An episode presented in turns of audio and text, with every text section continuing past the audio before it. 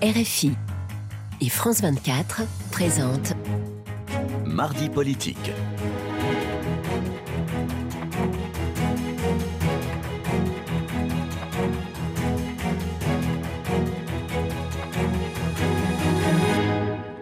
C'est l'heure de mardi politique sur France 24 RFI. Bonsoir Frédéric Rivière. Bonsoir Rosine, bonsoir à tous. Et ensemble, nous recevons Marlène Schiappa. Bonsoir à vous. Bonsoir.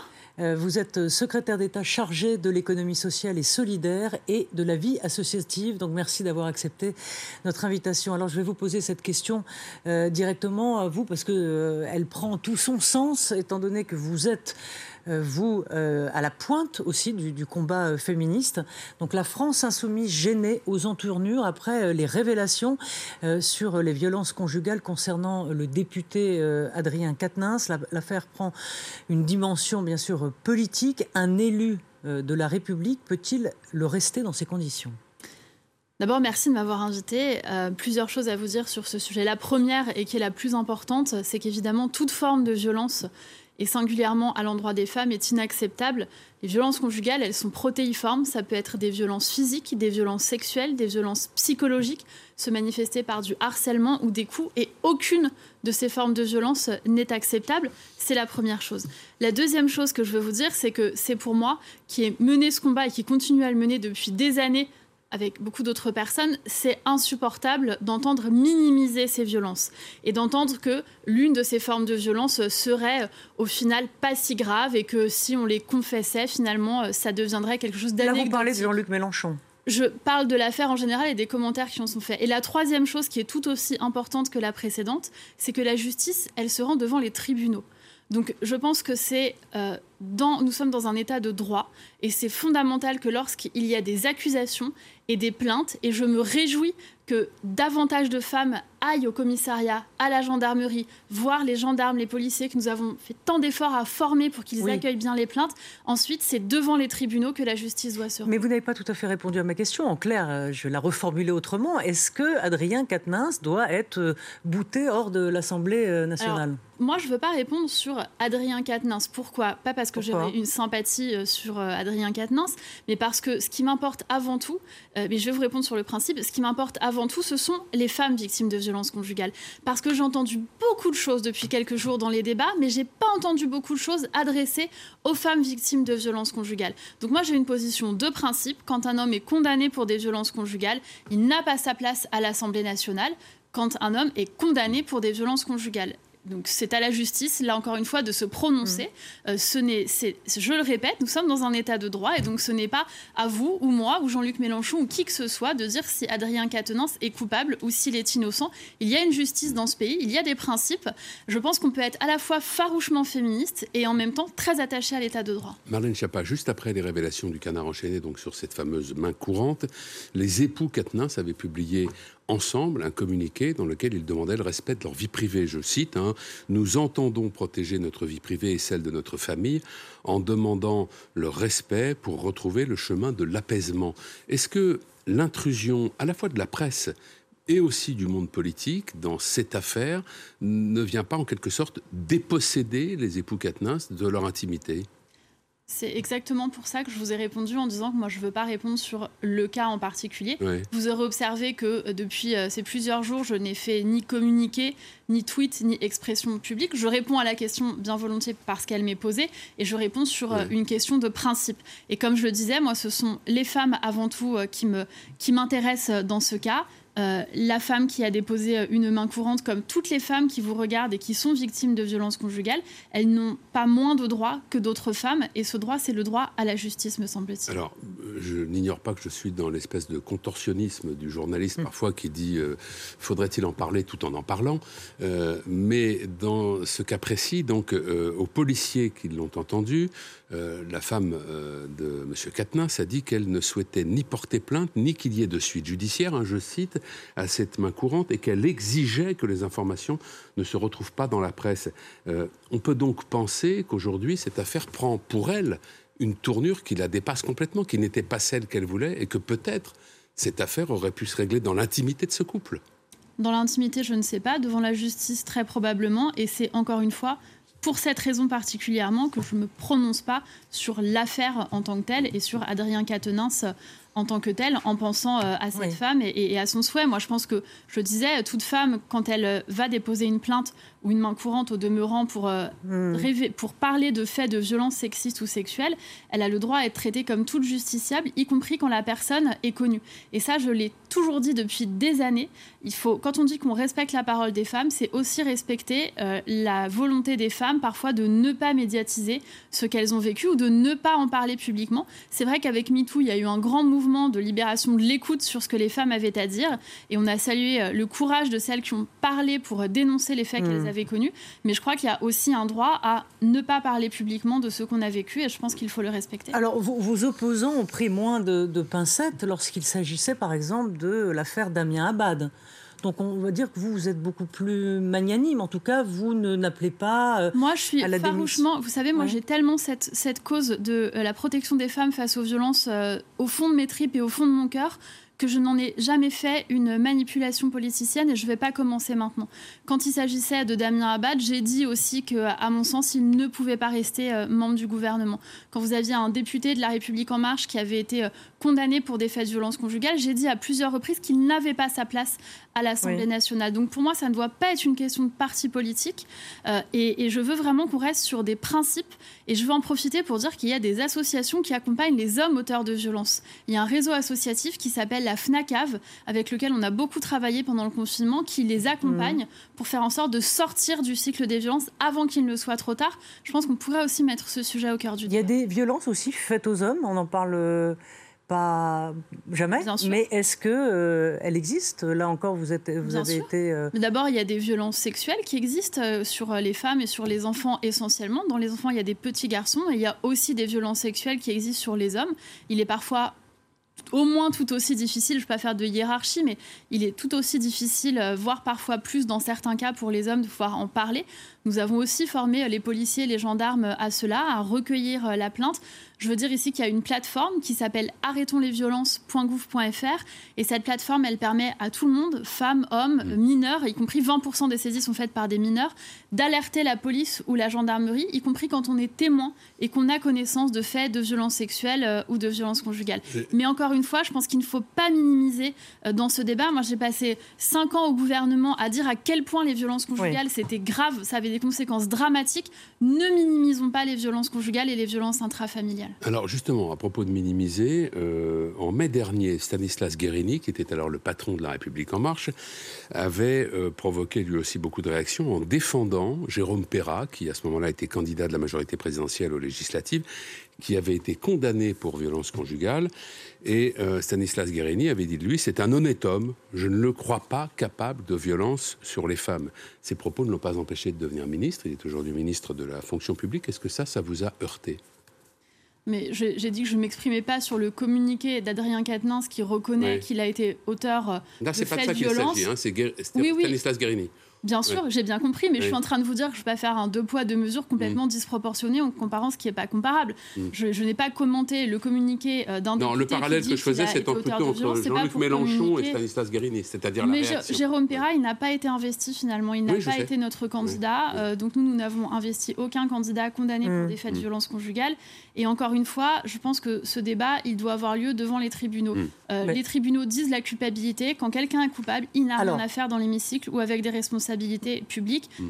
Mais encore faut-il avoir le verdict de la justice pour cela. Alors Marlène Schiappa, on va clore ce, dossier, mais juste avant quand même une question sur Jean-Luc Mélenchon. Donc là aussi, on voit que la France insoumise est tout de même un peu gênée aussi en nous par le, le, tweet de Mélenchon qui loue le courage d'Adrien Quatennens d'avoir avoué euh, sa gifle. La première euh, ministre, donc votre chef Elisabeth Borne, ce matin a réagi en disant qu'il banalisait les violences familiales et qu'il n'était pas à une à une outrance près. Est-ce que vous avez à, rajouter à ce commentaire? Non, euh, d'abord parce que c'est exactement ce que je vous disais sur le fait de. Non, mais est-ce que ça affaiblit, par exemple, Mélenchon? Est-ce que ça l'affaiblit dans sa posture de politique Je pense que chacun euh, se fait un avis en toute euh, objectivité sur ce fait. Et moi, je vous dis encore une fois, je veux vraiment pas donner l'impression de faire une instrumentalisation euh, politicienne de ce fait. Mm. C'est trop grave pour être instrumentalisé, mais c'est trop grave aussi pour être banalisé. Et ça, il faut vraiment le dire. Alors, La République en marche, le parti créé par Emmanuel Macron, rebaptisé Renaissance avec un, un nouveau chef, Stéphane Séjourné. un, qu'est-ce que ça change? Et est-ce que c'est dans le fond la succession d'Emmanuel Macron que l'on prépare? Écoutez, déjà, ça change que nous ne sommes plus uniquement entre marcheurs, puisque vous savez que moi, depuis 2016, j'ai été dans En Marche, dans La République En Marche. Nous avons avec nous désormais euh, Agir et Territoire de Progrès et Renaissance. C'est euh, l'addition de ces trois mouvements politiques, avec effectivement une élection qui a eu lieu et Stéphane Séjourné, qui est désormais notre secrétaire général. L'idée pour nous, c'est déjà de travailler sur le deuxième quinquennat. Nous sommes à peine au tout début de ce deuxième quinquennat qui s'ouvre devant nous. Cinq années de travail, c'est long. Par expérience, je sais que ça peut être plein de surprises également, bonnes et mauvaises.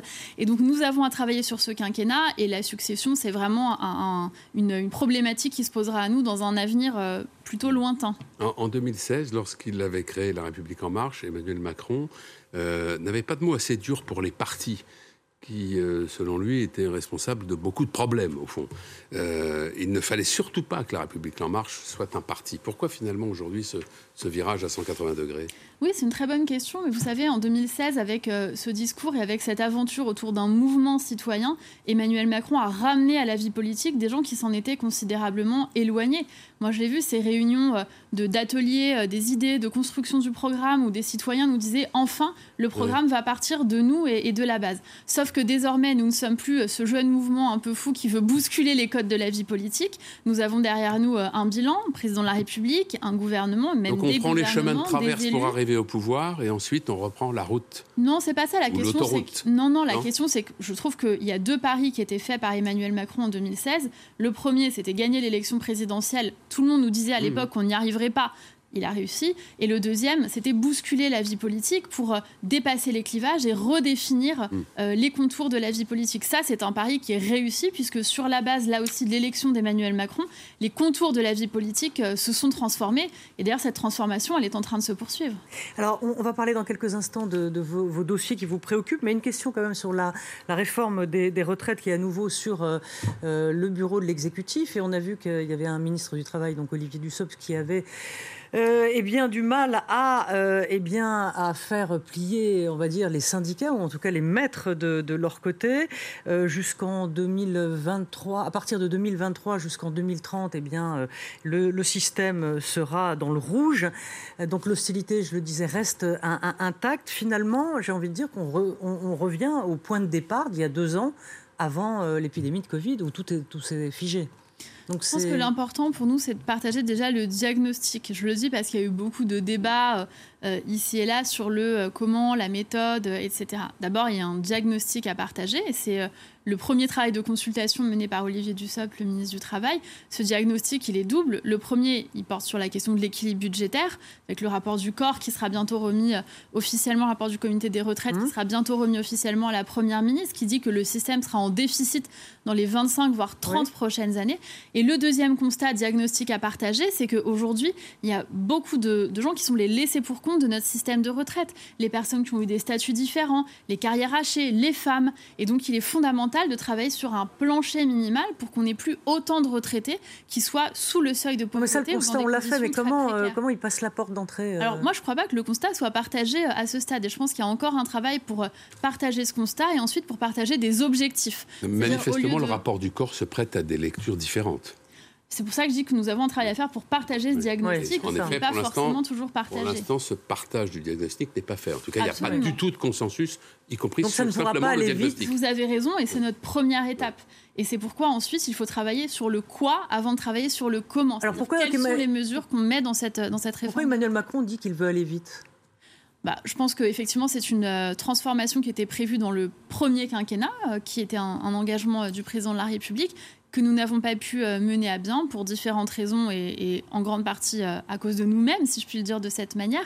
Là, nous sommes dans le deuxième quinquennat. C'était un engagement du président de la République. C'est plutôt important de tenir ses engagements de campagne et donc de les mener à bien, mais pas n'importe comment. Et c'est pour ça que la Première ministre, demain, reçoit les groupes parlementaires, prend le temps du dialogue, prend le temps du débat pour euh, partager au-delà du diagnostic les solutions que nous pourrons apporter pour que finalement le nouveau système soit meilleur que l'ancien. C'est ça le projet. Il ne s'agit pas de réformer pour réformer, mais vraiment de se dire, voilà toutes les personnes les plus fragiles pour lesquelles le nouveau système va apporter du bénéfice. Euh, l'un des objectifs d'Emmanuel Macron euh, pour son dernier quinquennat, en tout cas dans un avenir proche, euh, c'est le plein emploi. Il pourrait contribuer, vous misez, Marlène Schiappa, entre autres, sur euh, la validation des acquis de l'expérience dans le domaine associatif, y compris pour les bénévoles. Euh, vous voulez que l'expérience et les compétences acquises par le bénévolat soient reconnues. comment ce dispositif va-t-il fonctionner? Oui, absolument. D'abord, il y a 13 millions de bénévoles en France. On est un des pays dans lequel il y a le taux de bénévolat le plus élevé. Un Français sur trois est bénévole. C'est euh, colossal. Et vous avez énormément de personnes qui sont bénévoles, mais qui ne savent pas comment euh, faire valoir leurs compétences parce qu'elles ne sont pas reconnues. On est, hélas, et je le déplore, encore beaucoup dans une société du diplôme, mmh. qui vous reconnaît des compétences si vous avez un diplôme, mais pas si vous avez une expérience de surcroît si elle est bénévole. Donc, par exemple, quelqu'un qui aurait été trésorier bénévole quelques années dans une association pourra prétendre à un diplôme de comptabilité ou de gestion. Quelqu'un qui a été dans une association du social un diplôme euh, équivalent. Ça pourra aider aussi, je pense, particulièrement aux plus de 50 ans. Mais ce seront des procédures qui seront simples. Oui. Parce que c'est ça qui est important. la validation des acquis de l'expérience, parfois, c'était des trajectoires très compliquées. moi, j'en ai fait une euh, dans ma prime jeunesse. C'est effectivement très long, c'est coûteux. On doit faire toutes les démarches soi-même. il y avait une partie tout de même à faire, y compris à l'université, etc. Tout à fait, un jury. Donc l'idée pour nous, c'est de travailler sur une plateforme. On est en train de le faire avec les acteurs associatifs, le mouvement associatif, France Bénévolat, le Haut Conseil de la vie associative, etc. Et l'idée, c'est d'avoir une plateforme, quelques questions auxquelles vous répondez sur votre profil, et on vous propose immédiatement en face le diplôme correspondant, le parcours, l'université ou l'établissement auprès duquel vous pouvez solliciter ce diplôme. Donc ce sera très simple et surtout facilité et on va le faire mieux connaître le dispositif. Aujourd'hui, vous avez plein de gens qui en ce moment mm. ont le droit à prétendre à ce diplôme et ne le et savent pas. Et ça ouvrira les mêmes droits que pour un travailleur? Tout à fait. Alors quand vous avez une, un diplôme une en retraite, VAE, par exemple? Alors, c'est le diplôme, donc le diplôme nous oui. droit à la retraite immédiatement. Mais je pense par exemple, je dis aux personnes de plus de 50 ans qui ont déjà eu une première carrière, qui ont leur formation qui date d'il y a parfois 30 ans, qui n'est plus toujours adaptée, ou eux-mêmes ont voulu se réorienter. Et après des années de bénévolat, ça va pouvoir accompagner aussi cette reconversion, cette réorientation. Donc c'est très important, y compris pour cet objectif de plein emploi, mais pas seulement, parce que le diplôme, c'est pas juste pour aller travailler, c'est aussi une reconnaissance, une fierté. Oui, c'est ça, parce que sinon, il nous reste très peu de temps, mais c'est aussi alimenter cette société du diplôme, au fond. Alors moi je regarde le système et je vois comment on peut euh, le faciliter pour que chacun y arrive. En parallèle, vous avez raison, il y a un travail à mener pour dire que c'est pas parce qu'on a fait l'ENA qu'on est euh, complètement euh, à côté de la plaque quand on n'a pas fait l'ENA et c'est pas parce qu'on n'a pas de diplôme qu'on peut pas être autodidacte et apprendre par soi-même. Moi je veux surtout valoriser ces bénévoles et, les soutenir. Merci Marlène Chapin. Merci, beaucoup. Merci, à Camille Néran et à Charlotte Urien Tomaca pour avoir préparé cette émission et merci à toute l'équipe technique. À très vite.